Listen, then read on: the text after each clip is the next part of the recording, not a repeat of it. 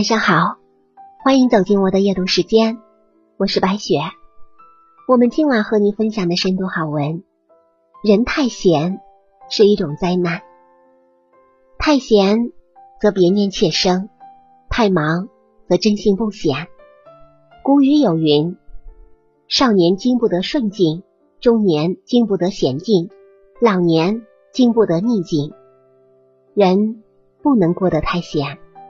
尤其对于中年人来说，无论是生理还是心理，忙碌是生命的存在感。到了不惑之年，中年不是停滞，而是择优前进。越到中年，越不能闲。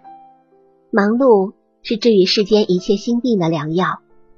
在生活中，闲一点是福气，太闲就会变成一场灾难。菜根谭中说。人生太闲，则别念妾生。当我们无所事事的时候，内心的杂念便会悄然滋长。看着伴侣，觉得像是变心；看着孩子，像是要学坏；看着朋友，像是刻意疏远。俗话说：“不是则生非。”生活中产生的很多痛苦和抱怨，往往都是因为太闲所导致的。太闲会毁掉一个正常的人。从前有一对夫妻，相濡以沫很多年，日子虽然过得辛苦，但是也很幸福和和睦。有一天，丈夫兴高采烈的回家，告诉妻子，说自己买彩票中了一千五百万的大奖。两个人欣喜若狂，一夜无眠。第二天，他们都辞掉了工作，打算从此游山玩水，不再辛苦劳作。然而，逍遥的日子没有过多久，两个人就出现了矛盾。女人在家闲得发慌，在丈夫的鼓动下，学会了打麻将，越打越大，越输越多。两个人因为钱的事情开始没日没夜的争吵，最后闹到离婚。曾经的幸福夫妻反目成仇。有人说，废掉一个人最狠的方式。就是让他永无止境的闲着。故事中的这对夫妻，就是因为太闲，毁掉了自己，也毁掉了家庭。劝明时云：“不见闲人精力长，但见劳人筋骨实。”工作是人生的一场修行，无事可干、不务正业的人，如果闲散下来，会滋生出很多恶习，也会滋生很多的坏毛病。闲人愁多。懒人病多，忙人快乐。人太闲就会胡思乱想，太懒惰就会体弱多病。人总要让自己有点事情做，精神才不会空虚乏味，身体才不会懈怠无力。沈从文先生说：“我的人生最怕的就是休闲，休闲会失去生活的意义。忙碌的生活。”使人精力充沛，懒散的生活让人无精打采。每一个人的时间都是公平的，如何过一天，就如何过一生。忙碌起来，哪还有时间伤春悲秋？忙碌是治愈一切自怨自艾的良药。忙碌的人也是幸福的人。佛光禅师门下有一个弟子叫大智，在外游学二十年。等他回来的时候，看见师傅充满活力，就像他临走时那般年轻。他心存疑惑，问师傅说：“您这二十年过得怎么样呢？为什么不见您衰老？”禅师笑了笑说：“这二十年我过得很好，每天讲学、说法、写字、画画，和你在外游学一样开心。”第二天，弟子们还在睡梦中。禅师已经起床诵经做早课，早课之后，紧接着为弟子们讲经说法。有闲暇的时间，还要练习字画，从早忙到晚，没有一刻的停歇。大智问师傅：“师傅，您整日如此忙碌，不觉得辛苦吗？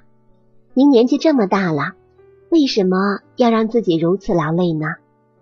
佛光禅师回答说。我每天这么忙碌，哪有时间变老呢？是啊，如果整天做着有意义的事情，就会感到充实，自然身心健康。闲不住的人根本没有时间变老。古语有云：“人闲是非多，百忙解千愁。”忙碌是一种幸福，没有时间体会苦痛；奔波是一种快乐，能够真实的感受生活。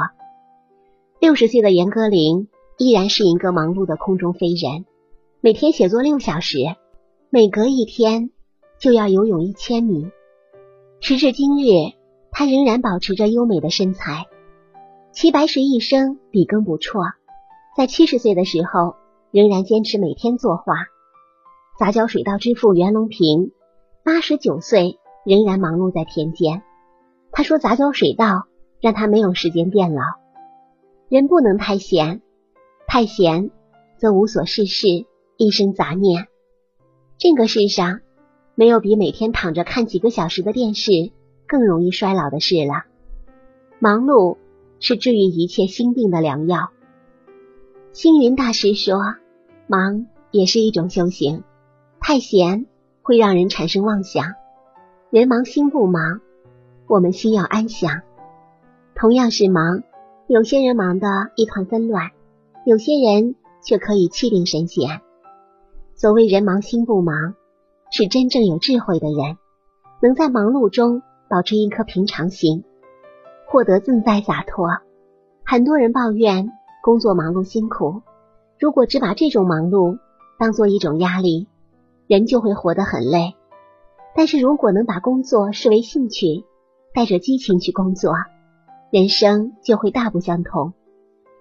石油大王洛克菲勒非常热爱自己的事业，他曾经说：“我永远不会忘记我的第一份工作，虽然天不亮就得去上班。”办公室里的灯光又很昏暗，但是我从来没有厌烦过这种工作，甚至为工作着迷。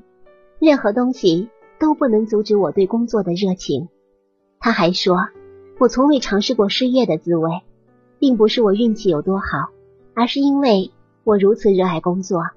如果是工作为乐趣，那人生就是天堂；如果是工作为任务，那么人生就是地狱。从忙当中，我们可以体会生命的价值和工作的意义。忙也让我们获得许多知识，认识很多朋友，结下许多善缘。在忙的同时，我们也要适时享受生活，把生活当做一门艺术。偶尔放慢脚步，会发现更多别样的风景。尘世间，无数的人为了金钱名利忙碌到心累。而那些生活的智者，却总能留一江春水细浪，存一颗平静淡泊之心，静看花开花落。人生太闲，则别念妾生；太忙，则真心不显。闲是一种对生命的修复，忙是一种对生命的释放。闲能让生命更加充实，忙能让生命更有意义。愿我们每一个人都能把握生命的节奏，活出气象万千的一生。感谢您收听本期白雪夜读，祝您一晚好心情。下期节目我们再见。